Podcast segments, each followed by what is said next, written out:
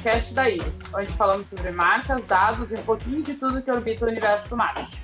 Meu nome é Luísa, eu sou coordenadora de marketing aqui da Iris e hoje eu tenho o prazer de receber a Estela Atanásio, jornalista, mestre em comunicação e doutoranda em políticas públicas pela UFPR é, e fundadora da De Propósito Comunicação de Causas. Seja muito bem-vinda, Estela, é um prazer te ter aqui com a gente. Obrigada, é, Luísa eu queria pedir para te falar um pouquinho de ti, de propósito e como que vocês se organizam hoje, como vocês trabalham hoje. Obrigada, Luísa. Olá a todos. Obrigada pelo convite. Também estou muito honrada em participar e contribuir com o podcast da Iris. Bom, meu nome, como você já falou, é Esther Atanásio. Eu sou fundadora da De Propósito Comunicação de Causas, que é uma agência de comunicação especializada em impacto socioambiental que, que isso significa? Que a gente presta serviços de consultoria de comunicação, assessoria de imprensa e produção de conteúdo apenas para quem quer mudar o mundo para melhor. E isso não é pouca gente, né? Então, está falando do terceiro setor, que é aquele campo mais ligado à filantropia, às doações, aos institutos, fundações, mas também estamos falando de empresas que dão lucro, né? E além de dar lucro, elas têm como objetivo maior mudar uma realidade, seja social ou ambiental. Então, é trabalhar com a conservação da natureza, com equidade de gênero, com direitos da criança, é, enfim, com redução das desigualdades sociais. Aí tem um mundo enorme, né? Tudo que a gente enxerga de problema no mundo pode ter certeza que também tem uma solução. E a gente atua na parte de comunicação para ajudar essas soluções serem mais rápidas, efetivas e cada vez maiores. Nossa, é, falando agora né, sobre a questão de mudar o mundo, é uma coisa tão forte, né? Uma coisa que mexe tanto na gente ouvir, imagina a gente trabalhar com isso, eu acho que deve ser uma emoção muito grande. É, mas quando a gente fala no marketing para esse tipo de setor, eu acho que tem que ser uma coisa que sensibilize e que mobilize as pessoas, né? Não pode ser algo tão duro como a gente tem campanhas de marketing que, querendo ou não, são duras, é claro que a gente vai vem, vem, vem vindo tendo uma, uma evolução na comunicação, né, cada vez mais humanizada, mas eu vejo o terceiro setor, né, que a gente fala, que até depois eu queria que você explicasse em detalhes melhor para os nossos ouvintes, porque às vezes eu acho que fica meio confuso.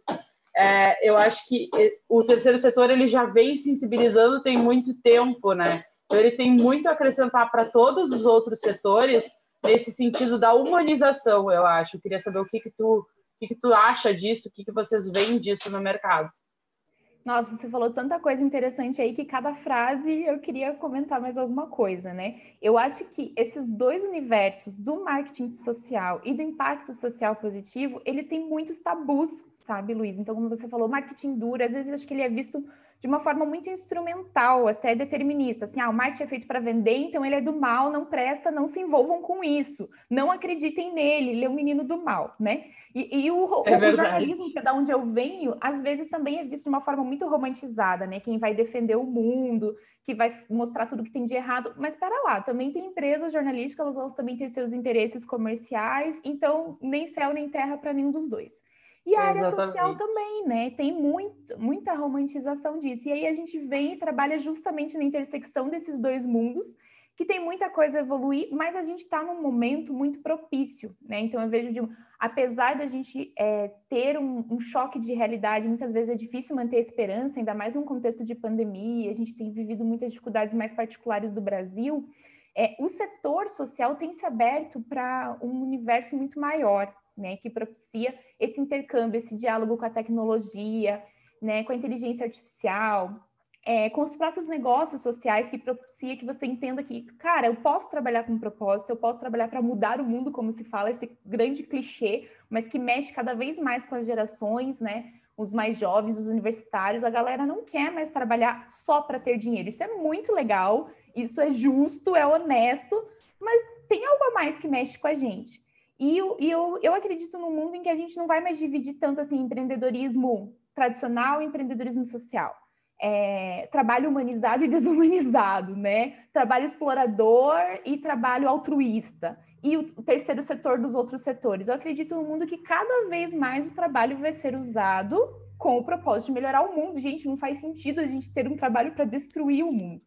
E até então, o nosso mindset, usando um termo bem mercadológico, era esse, né? Destruir o mundo, explorar, expandir é, e ganhar dinheiro com isso era muito mais aceitável do que enriquecer fazendo coisas legais, coisas boas, coisas que façam sentido, que distribuam renda, que melhore o mundo, né? Então, a gente vem de um momento que, embora tenha... Aí que vem a questão da disrupção, né? É muito desafiador, tem muitos tabus a serem quebrados, tem choque de, reali de realidades, de culturas e de gerações, mas é um momento que a gente está se abrindo um pouco mais para isso. E aí tem novas possibilidades, então, de empresas hoje que estão transformando realidades, mas também geram empregos, também geram renda e até enriquecem pessoas, mas de uma forma justa, de uma forma transparente. Então, acho que quando a gente fala de humanização, como você trouxe, é esse conjunto de coisas. E a comunicação, ela vem para coroar isso com coerência, né? Porque não dá para gente, eu sempre falo que não dá para gente fazer uma comunicação top e uma realidade destrutiva, né? Ou você vai mentir e uma, mais cedo ou mais tarde vão descobrir a realidade. E a gente tem os cases aí né, de greenwash, que é o caso de você fazer o marketing verde, na realidade aquilo não ser comprovado dentro das empresas.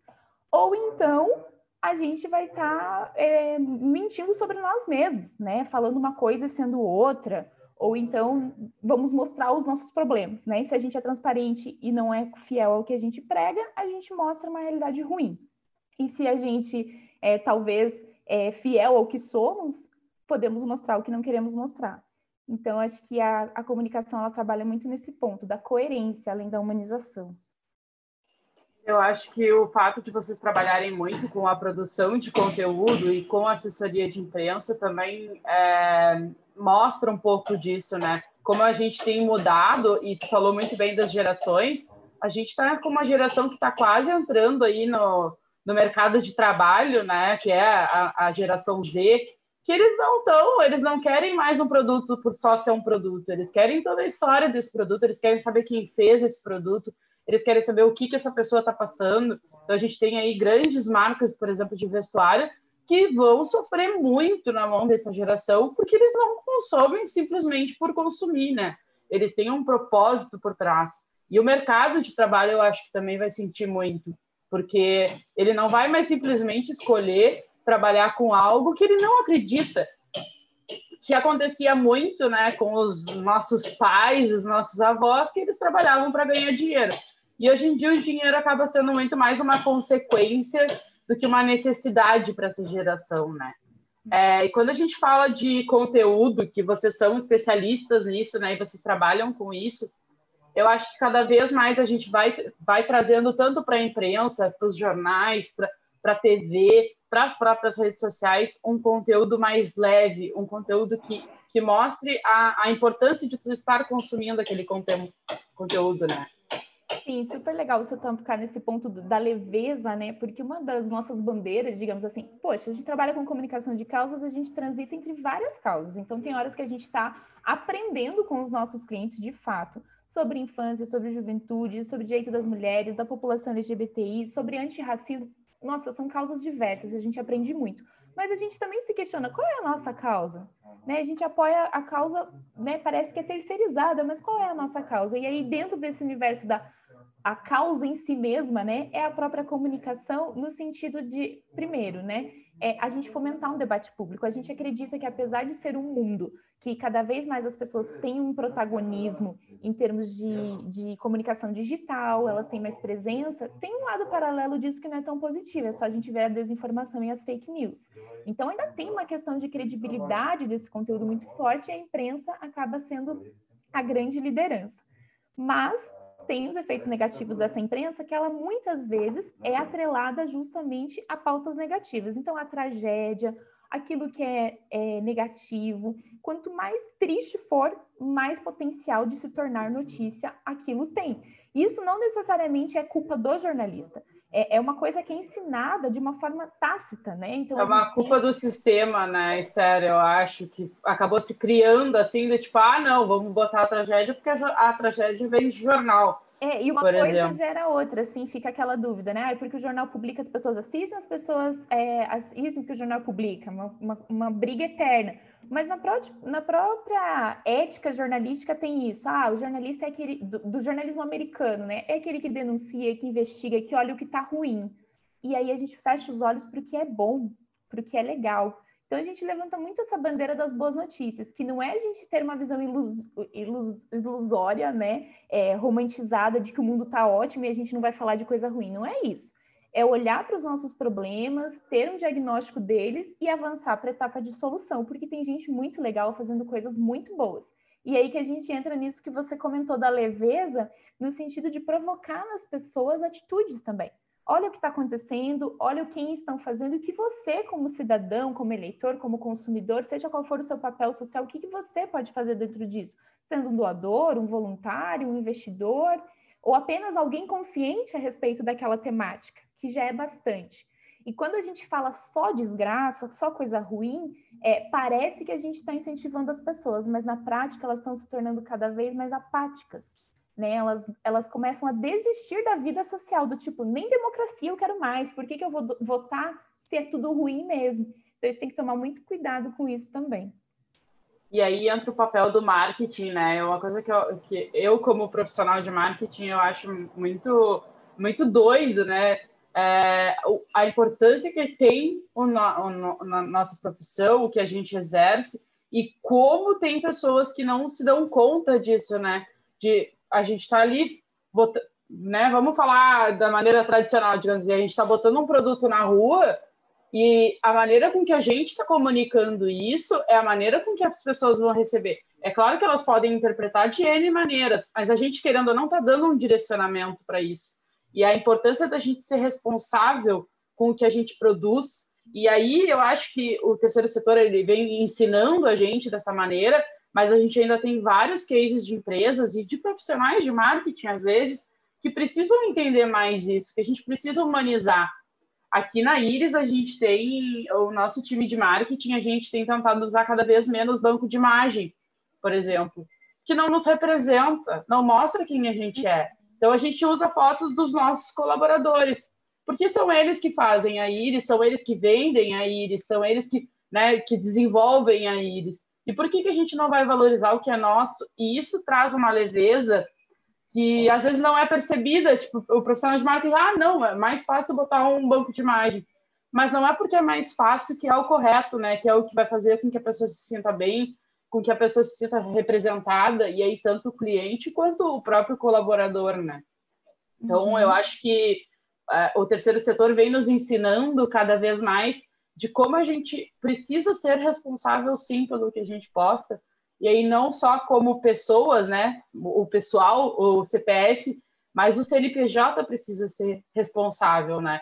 Ele precisa, tipo assim, é, a, a, a gente tem uma causa social que está super engajada agora nas redes sociais. Aí eu vou lá e vou fazer um post?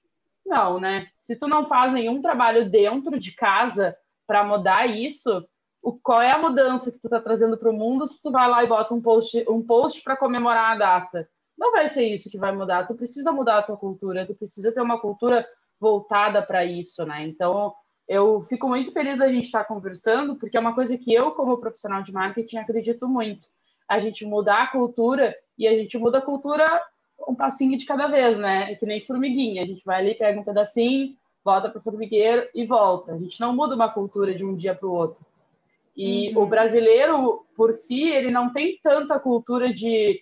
Tem bastante a cultura do, do, ajudar, mas eu acho que o doar, às vezes, né? Porque a gente pensa assim, tipo, ah, não, mas é, doar 10 reais por mês ajuda tanto, tantas instituições, sabe? É, tu, tu ter uma, uma voz ativa, tu defender os teus ideais ajuda muito as causas, né? E eu sinto, eu sinto que cada vez mais, agora essa geração que está chegando, é, vai mudar um pouco a maneira com que o, o marketing, com que as empresas e com que as pessoas veem isso. Mas eu sinto uma falta tão grande da gente ser coeso com as coisas que a gente fala e o que a gente faz, sabe? É, eu tento sempre trazer essa reflexão para dentro de mim, do meu time e dos meus amigos, no sentido da gente da gente ser responsável mesmo, né? Da gente olhar para mas isso aqui que eu estou fazendo vai fazer diferença? É, aqui na Forol, a gente, quando começou a pandemia, a gente adaptou um produto. É, a Iris é uma empresa do, do grupo Forol, né? E a gente adaptou um produto para a gente fazer doações para algumas instituições. E eu ajudei o pessoal a contactar algumas instituições. E às vezes as pessoas só, só precisam de um carinho, né? Só, tipo assim, é, é uma coisa é, é incrível, mas eles não tinham logo. Então a gente ia lá, fazia, fazia o bannerzinho, botava uma coisa simples, e eles precisavam de um carinho, né? Ainda mais no momento que a gente está vivendo. Então, eu fico muito, muito, muito feliz da gente estar conversando, porque eu acho que é uma coisa que a gente precisa ter consciência, né? Que o marketing precisa ser carinhoso, tanto com as, tanto as empresas, mas com as instituições e com as causas sociais, né? Com certeza. Eu dou é... parabéns para você e pela Iris, né? Por essas iniciativas que você mencionou, que mostram, né? Esse cuidado, essa atenção e essa coesão, como você falou né? É fazer e anunciar e mostrar o que se faz, e não mostrar algo sem fazer. Aí sim a gente cai naquele caricato estereótipo de um marketing vazio, que é só explorador, né? Que é só oportunista. E isso realmente não, não cabe nem no terceiro setor e nem no mercado tradicional. Com certeza. E deixa eu te fazer uma pergunta, Esther. É, quais são os principais desafios quando vocês vão para a produção de conteúdo, para assessoria de imprensa?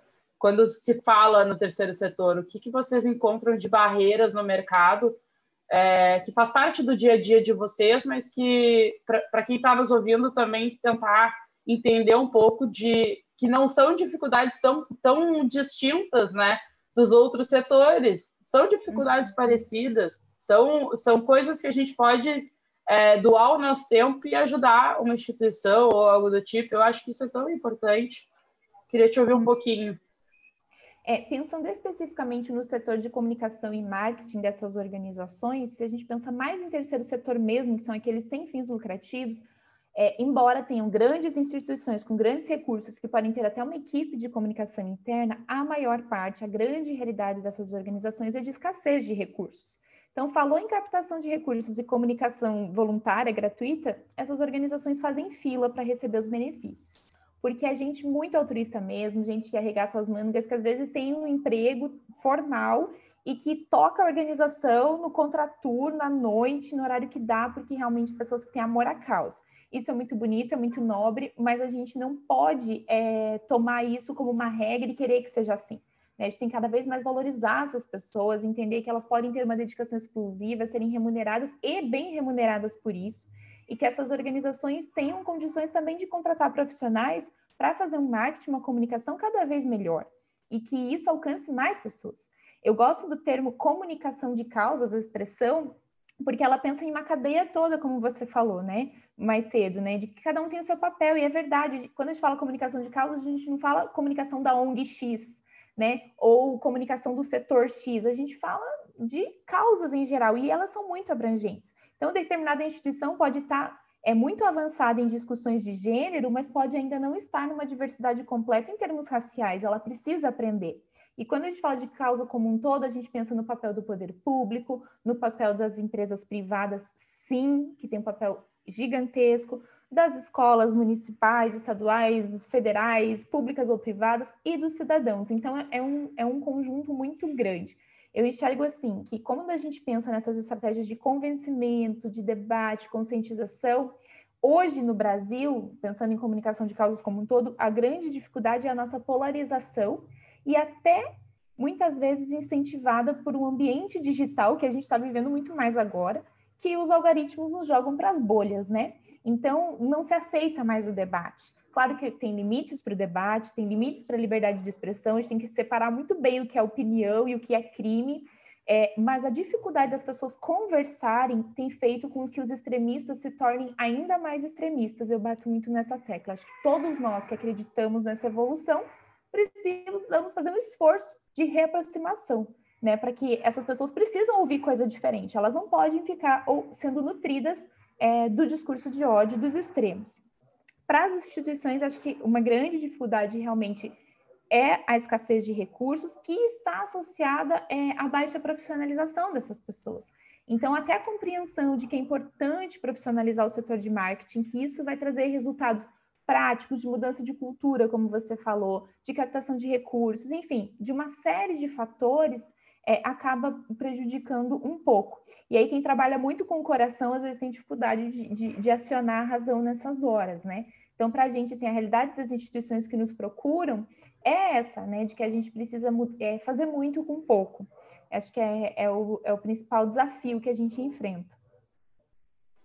Ah, é, te ouvir assim falando disso do fazer muito com pouco, é, eu acho que é bem isso, né? Tu acaba tendo que te transformar e é, a gente sabe aí que a questão de investimento, às vezes, para algum, algumas instituições, é, elas destinam um investimento né, para o marketing, e aí tanto para profissionalização quanto para a questão de até de anúncios, né? A gente vê aí algumas trabalhando com anúncios justamente para captar novos uhum. doadores, novos investidores e tudo mais, mas a importância da gente reter também quem faz a doação, né? Tu não fazer só a doação um mês e depois não fazer mais, por exemplo, é, a, a, importância de reter essas pessoas é uma coisa incrível, assim. E aqui na Iris a gente trabalha muito com dados. E, e eu gosto de dizer que os dados eles fazem com que a gente melhore a nossa retenção, né? E às vezes, é, às vezes as, empresas simplesmente não têm os dados organizados. E aí eu queria te perguntar assim, nessa questão de organização de base, por exemplo, as instituições estão preparadas é, para isso ou ainda não estão olhando para esse lado? A maior parte não. É, é uma discussão que essa proximidade com o setor de investimento social privado, negócios sociais fomenta muito, né? que é a transparência, que tem a ver com comunicação, geração de relatórios, prestação de contas para quem para quem doa para você. Então, é uma coisa assim, é um consenso de quem acompanha essas discussões de que é importante fazer. Mas mesmo quem sabe que é importante, não faz. E aí tem um grupo maior ainda que nem sabe que é importante e que nós não podemos nem julgar, porque não dá conta nem de pensar sobre isso, né? Que estão lutando para sobreviver. É, eu falo isso porque, como a gente já falou, tem instituições gigantescas que têm recursos né, de empresas grandes que subsidiam, mas tem realidade de instituições que é a garagem da casa de uma família que decidiu abrir as portas e acolher crianças da comunidade. Então, como né, distinguir esse universo tão segmentado? Então, acho que é uma dificuldade, mas que a gente tem muito a ganhar com esses dados. Né? Quando você falou de reter doação, por exemplo, né? dentro dessa cadeia de comunicação de causas, a gente pensa em vários níveis, né? E o primeiro que eu acho que a imprensa faz muito é agendar um tema. Então, tem temas que estão invisíveis, que a gente nem se dá conta que são importantes a gente debater como sociedade. E quando a gente consegue colocar isso na imprensa, a gente ganha uma força muito maior. Né? Eu falo sempre do feminismo, que há 25, 30 anos atrás tinha discussões, claro que tinha, né? muito mais tempo, mas elas eram um pouco isoladas. Hoje tem cadernos de, de imprensa dedicados só a isso, tem programas só a isso. De uma forma que se uma empresa, uma empresa não preza por isso, ela pode gerar uma crise de imagem, né? Se ela comete um deslize nesse sentido. Claro que tem muitos problemas velados, mas coisas explícitas não são mais aceitáveis. Então a gente agendou esse tema de uma forma tão contundente que ele é diário e perene, né? Já é longo. Agora tem aqueles eventos que são mais pontuais, né? É o caso de uma data comemorativa ou uma, coisa extraordinária aconteceu. No caso do Brasil, a gente está com a agenda ambiental aí tão forte porque a gente está enfrentando queimadas, né? Desde o ano passado, muito incisivas e trouxe essa agenda mais forte. Mas depois de agendar, a gente precisa converter é, os apáticos, ou seja, gente que nunca parou para pensar sobre aquilo. É o primeiro passo, digamos. O segundo é mobilizar os convertidos, e aí a gente chega nos doadores, como você falou. Tem gente que concorda, bate palma, faz post quando acontece uma campanha antirracismo, né? Black Lives Matter, mas aí uhum. semana que vem não move nada para mudar essa realidade. É um empresário que faz um post, mas poderia contratar pessoas negras e não contrata, né? Então, é, é que pode mudar a realidade na prática. Então, é esse ponto que a gente também entende que é sensível, né? A pessoa já é sensibilizada, ela já é convertida para a causa, como que eu consigo mobilizar ela? E manter essas pessoas engajadas. Então, é todo um fluxo de comunicação, se a gente for pensar até no funil de vendas, né? É manter essas pessoas sempre integradas e cada vez mais ativas naquilo. E espero que um dia a gente supere essas causas, né? Que a gente fale, nossa, lá no passado a gente precisou debater isso, hoje é tão óbvio. Esse é o sonho de consumo. Realmente. Agora tu falou da questão do funil de vendas e às vezes a gente tem muito isso enraizado, né? Que tipo, ah, não, só o marketing tradicional fala de funil de vendas. E não, a gente tem funil de vendas para tudo. E o, o terceiro setor principalmente, né? Eu acho que falta, às vezes, essa visão, e muito é por causa de, da educação que a gente tem, é, seja universitária ou não, ou do, né, do dia a dia no trabalho, falta esse entendimento de que não é só o marketing tradicional, não é só a empresa que vende para o consumidor final ou a empresa que vende para empresas é, que, que, que tem esse, essa necessidade de estruturação que existe é, também no, no, no, terceiro setor, né? É, essa necessidade de estruturar, de ter um designer, por exemplo, né? Num, num time de marketing hoje em dia, um designer ele é muito importante e para instituições e para causas sociais também é super importante, porque aí a gente vai conquistar conteúdos mais virais, por exemplo, né? Alcançar mais pessoas. É, eu, eu sinto que falta um pouco da gente estudar sobre, sobre esse assunto e, e, entender que não é só tipo, ah, eu sou tradicional, eu vendo ali livro e eu preciso dessa estrutura, mas o terceiro setor não precisa dessas estruturas, né? Uma pessoa que vai ali fazer um post, um post no, no Canvas para a instituição já resolve. E não resolve, né, Esther? A gente sabe disso. A gente sabe que tem muita, muita instituição aí que tem a estrutura, tem outras que não tem. Uhum. É, eu queria muito te agradecer por, por, esse papo. Eu sei que foi super rápido. É, eu até queria dizer para o pessoal que está nos ouvindo que se quiserem mais conteúdos com a Esther, por favor, é, nos sinalizem lá no nosso Instagram, né, no arroba somos underline, é, somos underline iris, é, para justamente a gente trazer mais conteúdos desse tipo, porque eu acho que é esse tipo de discussão e esse tipo de informação que vai fazendo com que a gente consiga mudar o mundo, pelo menos o nosso mundo do lado da comunicação, né? A importância da gente também ter esse passo dentro do universo da comunicação, da gente entender que comunicação não é só é, vender um produto, mas sim ajudar causas sociais. Muito obrigada, Esther. Assim, 100 palavras para te agradecer. Eu acho que foi um papo super rico. Claro que acabou ficando super rápido também, mas eu acho que é super rico e traz mais propósito para a vida da gente cada vez que a gente fala mais sobre isso. A gente precisa aprender a, a dar mais valor a momentos assim e a conversas assim, porque isso faz com que a gente né, sejamos profissionais melhores e pessoas melhores. Muito obrigada. Fico feliz, Luísa. Eu que agradeço. Adorei participar. Espero ter contribuído. Fico super à disposição para quem quiser conversar mais. Eu acredito no poder do diálogo e da conversa, né? Porque um dia ou vários dias muitas pessoas conversaram comigo e foram direcionando minha carreira até chegar aqui. Né? Eu escolhi comunicação já acreditando que tinha uma responsabilidade social, mas no meio do caminho descobri que é, não dava para achar que as ferramentas iam direcionar o, o, propósito. Então, eu escolhi o propósito e usei as ferramentas, e hoje estou bem feliz em saber que um pedacinho do mundo né, a gente está somando. E vamos juntos. Perfeito. E ela escolheu o propósito e o arroba é de propósito 1 lá no Instagram. Então, por favor, vão lá seguir. É, tem muito conteúdo legal no Instagram lá. Esther, é, sem palavras mesmo. Eu acho que enriquece a gente e melhora o dia da gente quando a gente fala sobre coisas desse, desse tipo, porque a gente precisa falar sobre isso para as coisas mudarem. É, esse legal. foi mais um Snacks, o podcast da Iris. Muito obrigada e até a próxima.